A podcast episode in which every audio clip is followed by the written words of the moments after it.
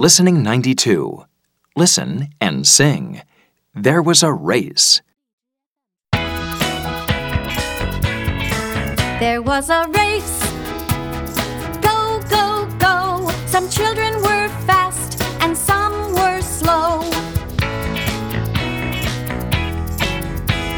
Joe was fourth. He wasn't very fast. His bag was very heavy, so he came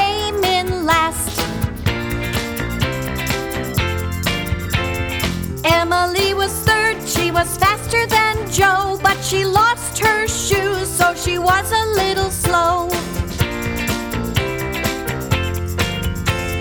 Oscar was second, just behind Kim. He was very fast, but she was faster than him.